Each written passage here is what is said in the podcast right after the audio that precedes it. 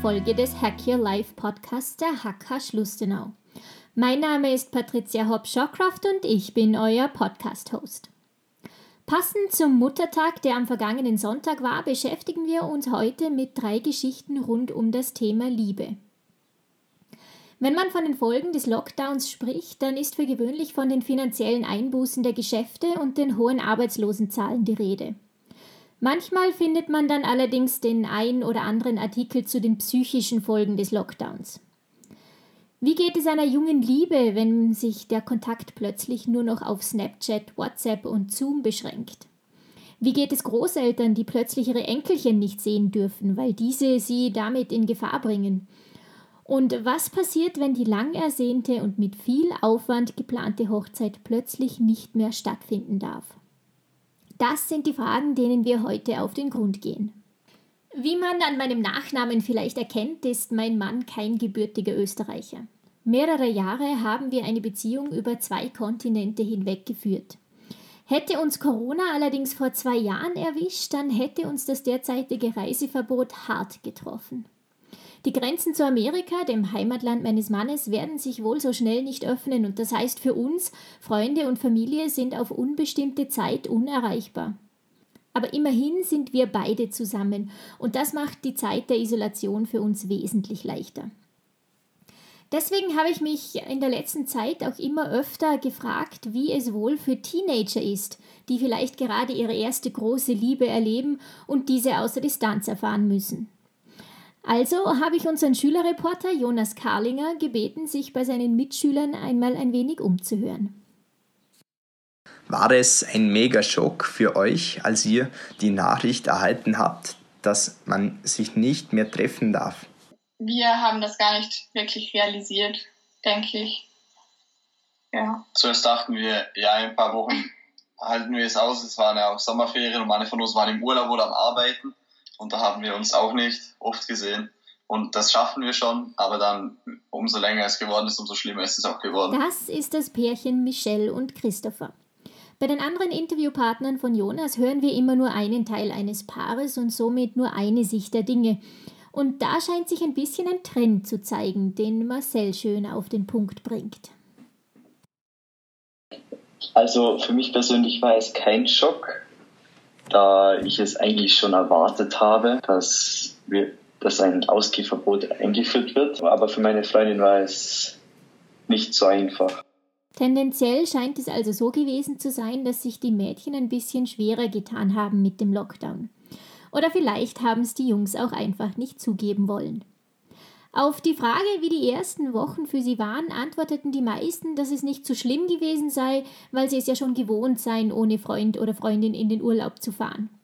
Und Paul, der im Maturajahr ist, hat sich ganz vorbildlich mit Lernen abgelenkt. Christopher und Michelle aber sehen das Ganze ein bisschen differenzierter. Ähm, also die ersten Wochen waren meiner Meinung nach die schlimmsten. Ähm, ja. Wir hatten verschiedene Ansichten, wie wir in Kontakt bleiben sollten. Ja. Ähm, also Michelle wollte so viel wie möglich mit mir Kontakt haben und das wollte ich natürlich auch, aber ich habe mich halt anderweitig mit zum Beispiel Videospielen beschäftigt. Aber dann, als wir alles gut besprochen haben, sind wir auf den Entschluss gekommen, wie wir das alles managen und haben dann einen ziemlich guten Kompromiss gefunden. Ja.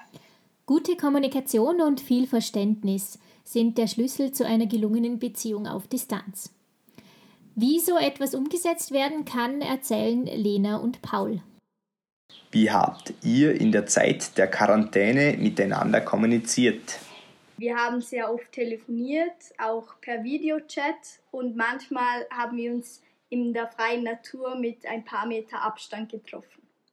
Es war zum Teil nicht sehr einfach. Wir hatten viele verschiedene Möglichkeiten ausprobiert. Schlussendlich landeten wir dann bei Snapchat oder bei der neuen App Hausparty. Oder neu ist sie nicht, aber sie wurde sehr populär in dieser Zeit. Also ich glaube, wir waren hier nicht anders als wie der Großteil der anderen Jugendlichen. Hat es durch die Krise in der Beziehung eine Veränderung gegeben? Ähm, ja, also man lernt einander viel mehr zu schätzen, auch die gemeinsame Zeit und ich bin sehr glücklich, dass ich ihn jetzt wieder sehen darf.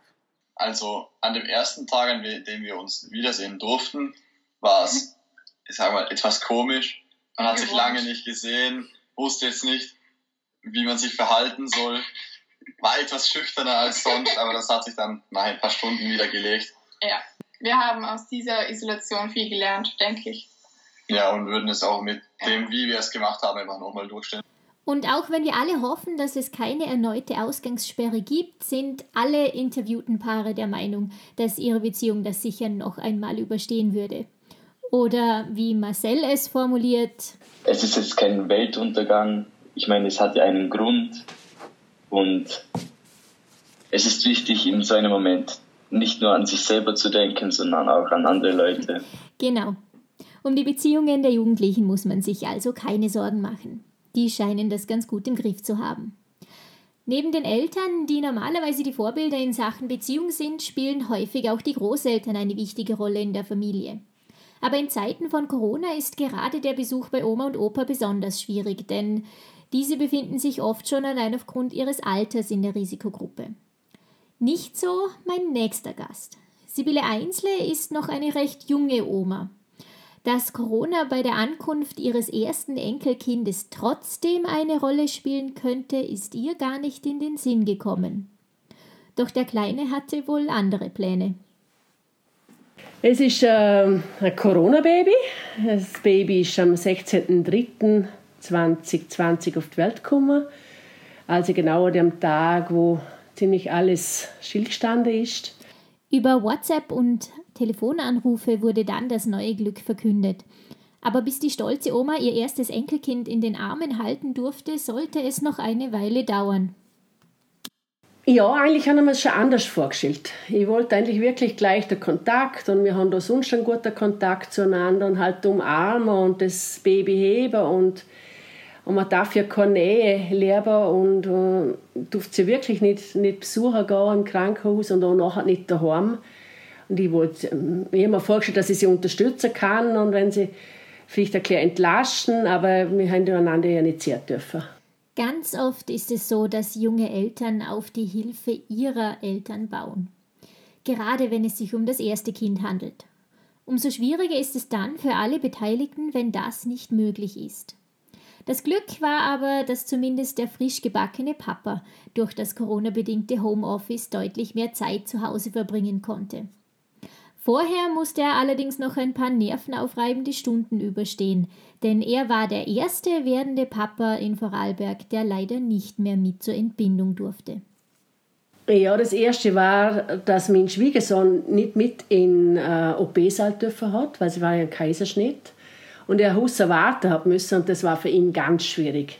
Sie machen alles miteinander und sie haben so, toll, so tolle Beziehungen und dann muss er draußen warten und das ist mhm. mehrere Stunden lang. Das war sehr große äh, Belastung eigentlich für ihn und auch für die Tochter, die halt ganz alleine da mit den Ärzten und der Anästhesist da im OP war. Aber auch die Hilfestellung nach der Geburt durch die Hebamme stellt sich als schwierig heraus, wenn man sich nicht zu nahe kommen darf. Die Krankenschwestern durften ihr nicht zu nahe kommen und mhm. haben ihr einfach nur alles erklärt und nicht angelegt oder geholfen. Und es war schon sehr speziell, wenn, wenn alles so äh, keinen einzigen Besuch kriegst und ja, einfach isoliert bist. Das Glück war das, dass der Schwiegersohn zur Tochter hat dürfen und eigentlich mhm. auch das miterlebt hat und mitgekriegt hat und auch, ja, wenigstens das. Die ganzen Schwierigkeiten, die der Geburtstermin von Sibylles erstem Enkelchen mit sich gebracht hat, tut allerdings der Freude um ihn keinen Abbruch.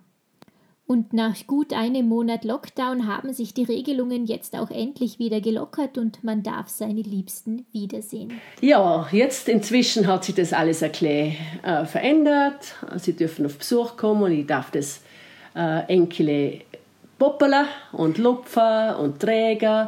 Habe es sogar schon gewickelt. Sind auch einige Überraschungen, denn, weil es ist ein Büble und ich habe zwei Mottler. Aber Und während Sibylle noch von ihrem Enkelchen schwärmt, habe ich nachgefragt, wie es für Kinder ist, wenn sie Oma und Opa plötzlich nicht mehr sehen sollen. Es war erstmal erstaunlich, dass sie nicht mit dem Opa Traktor fahren können. kann. Traktorfahren mit Opa, ja, das geht vorerst nicht mehr. Stattdessen kommt Oma vorbeigefahren und winkt vom anderen Ende des Feldes zu. Beholfen haben sich die meisten Familien auch mit dem Versenden von Videobotschaften. Und am besten anzukommen scheinen da die Videos, die den ganz normalen Alltag zeigen. Ähm, wir haben Videos gemacht. Und ein ganz tolles war es, wo der Opa Lustenauer Senf und Bergkäse gegessen hat. Und natürlich muss auch ein Video zurückgeschickt werden. Dort habe ich bastelt mit Elvira an dem Tag und haben ein Bastelvideo gesehen.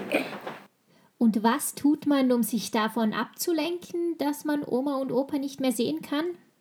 Spieler, Spieler, Spieler, Spieler, Hausaufgaben, Hausaufgaben machen. Ja, und die vielen Hausaufgaben waren vermutlich mit ausschlaggebend dafür, dass als die Oma endlich wieder vorbeikommen durfte, er gefragt hat, ob er nicht bei ihr einziehen könne. Weil Oma nicht da ist. Tja, mit solchen Sprüchen muss man als Mutter schon mal fertig werden. Leichter fällt das mit einem Partner an seiner Seite. Und immer mehr Menschen wollen die Liebe zu ihrem Partner wieder mit einer Hochzeit feiern. Das Hochzeitsgeschäft boomt derzeit und die Feiern werden immer größer und aufwendiger. Da kann man sich schon mal überlegen, ob es nicht Sinn macht, einen professionellen Hochzeitsplaner anzustellen, der den großen Tag perfekt macht. Dominik Kuch arbeitet seit ein paar Jahren als Wedding Planner in Vorarlberg. Doch derzeit macht die Branche Corona-bedingt eine Krise durch, denn Hochzeiten können nicht oder nur sehr begrenzt stattfinden. Also im Moment ist das große Problem eigentlich, dass ähm, die Hochzeiten nicht stattfinden können, aber alles andere natürlich schon. Also ich kann planen, aber keiner weiß natürlich, wohin planen im Moment, weil eben auch nicht klar ist, wann geht's weiter. Also ähm, gerade die Hochzeiten, die aktuell stattgefunden hätten bis ähm, 30. Juni, sind halt wirklich äh, sehr stark betroffen. Die müssen jetzt alle abgesagt oder verschoben werden, was natürlich auch nicht einfach ist, weil nächstes Jahr äh, viele Locations und so weiter natürlich auch gut gebucht sind. Die Hochzeit verschieben, ja, das sagt sich so leicht, während es für manche tatsächlich nur unter Anführungszeichen eine Feier ist, bedeutet das für andere echte Konsequenzen. Für meinen Mann und mich zum Beispiel hätte es bedeutet, dass er keine Möglichkeit auf eine Aufenthaltsgenehmigung bekommen hätte und wir wären auf unbestimmte Zeit tausende Kilometer getrennt gewesen. Für die Paare stellt sich also die Frage, was tun? Standesamtlich heiraten, eventuell die Feier irgendwann nachholen oder gleich alles verschieben? Ganz wichtig finde ich, ähm, dass die Paare, die jetzt akut betroffen sind, ähm, sich wirklich überlegen, ob sie es nicht wirklich erst 2022 machen, wenn das möglich ist und wenn man so viel Geduld noch hat. Und die Paare, die jetzt noch nicht akut betroffen sind, wie jetzt zum Beispiel Paare, die im September, Oktober heiraten, denen würde ich definitiv empfehlen, dass sie Ruhe bewahren, erstmal die Lage weiter beobachten, ganz normal weiterplanen, wie ursprünglich auch der Plan war und dann, wenn es tatsächlich dazu kommt, dass irgendwas verschoben werden muss, erst dann zu reagieren. Manch einer denkt sich jetzt vielleicht, warum nicht einfach gleich verschieben, sondern das Risiko überhaupt eingehen. Da sagt Dominik ganz klar, dass man nicht vergessen darf, wie viele Dienstleister in so eine Feier mit eingebunden sind. Blumenhändler, Musiker, Caterer, das sind nur einige, die von den Einnahmen so einer Hochzeit abhängig sind. Aber das bedeutet halt für viele Dienstleister, dass sie erstens dieses Jahr die Hochzeit nichts verdienen, plus dann nächstes Jahr ja auch ein Termin belegt ist, den sie sonst jemand anderem geben hätten können. Und deswegen sage ich eigentlich, wir verschieben nur das, was tatsächlich wirklich nötig ist. Und wie reagieren jetzt die Kunden, wenn es plötzlich heißt, es tut mir leid, die Hochzeit kann so nicht stattfinden? Grundsätzlich sind die Kunden sehr verständnisvoll und haben aber natürlich eben auch Vorstellungen, wie so eine Hochzeit aussehen soll und sagen dann natürlich auch, also wir können uns nicht vorstellen, dass wir von Personal bedient werden, das Mundschutz trägt und so weiter. Also ich merke, dass man viel mehr auf der menschlichen Ebene argumentieren muss und es ist einfach wichtig, in der Zeit zu sagen, hey, versteht bitte, wenn wir jetzt alle Hochzeiten auf nächstes Jahr verschieben, dann finden sie vielleicht auch nicht statt, weil dann alle Dienstleister pleite sind. Wir müssen einfach jetzt zusammenrücken und versuchen, das Beste draus zu machen. Wie groß der Aufwand ist, eine Hochzeit zu verschieben, darf allerdings auch nicht unterschätzt werden. Es ist auf jeden Fall doppelter bis dreifacher Aufwand im Moment, so eine Hochzeit, weil man im Prinzip wieder komplett von vorne anfängt. Plus aber noch der Anteil, den man ja auch noch braucht, um alles abzusagen. Also ja, auch vor allem, weil dann eben die Paare flexibel sind und sagen, ähm, okay, wir heiraten jetzt doch im Herbst, aber das bedeutet ja auch, ich kann nicht die gleichen Blumen haben, es ist eine andere Jahreszeit, man muss sich nochmal viele Gedanken einfach neu machen. Natürlich sind es Luxusprobleme, sage ich auch immer, aber am Ende, die Leute freuen sich ja darauf auch und es ist ein ganz wichtiger Tag für viele und da ist es natürlich sehr schmerzhaft, wenn dann sowas nicht stattfinden kann. Und auf die Frage hin, wie sich Corona auf die ganze Branche der Hochzeitsplanung auswirkt, da hat Dominik eine für mich überraschende Antwort parat. Also grundsätzlich ist es ja so, dass ähm, immer von äh, davon gesprochen wird, ob etwas systemrelevant ist oder nicht.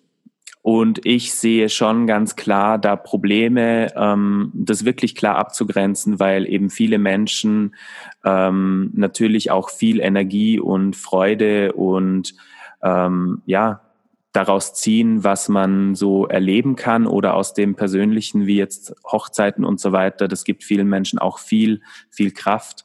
Und man darf nicht unterschätzen, wie eben Veranstaltungen, Konzerte und so weiter ähm, zur psychischen Gesundheit auch beitragen. Und das ähm, werden wir noch früh genug merken, wie systemrelevant das tatsächlich doch ist. Wie wichtig Hochzeiten, aber auch Konzerte, Theater und andere Kulturveranstaltungen tatsächlich für unser seelisches Wohlbefinden sind, das dürft ihr jetzt mit euren Liebsten diskutieren. Denn wir sind jetzt am Ende unseres Podcasts angelangt. Bevor wir uns verabschieden, allerdings wie immer noch ein wenig unnützes Wissen. And now it's time for your wacky fact of the day.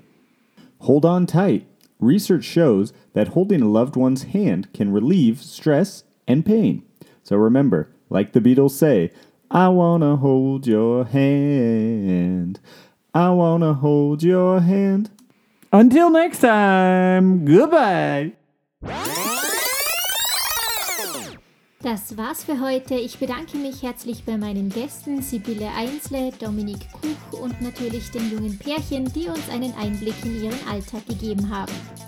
Für den Inhalt verantwortlich waren Jonas Karlinger als Schülerreporter, Andrew Shawcroft mit dem unnützen Wissen und meine Wenigkeit Patricia Hopp-Shawcroft.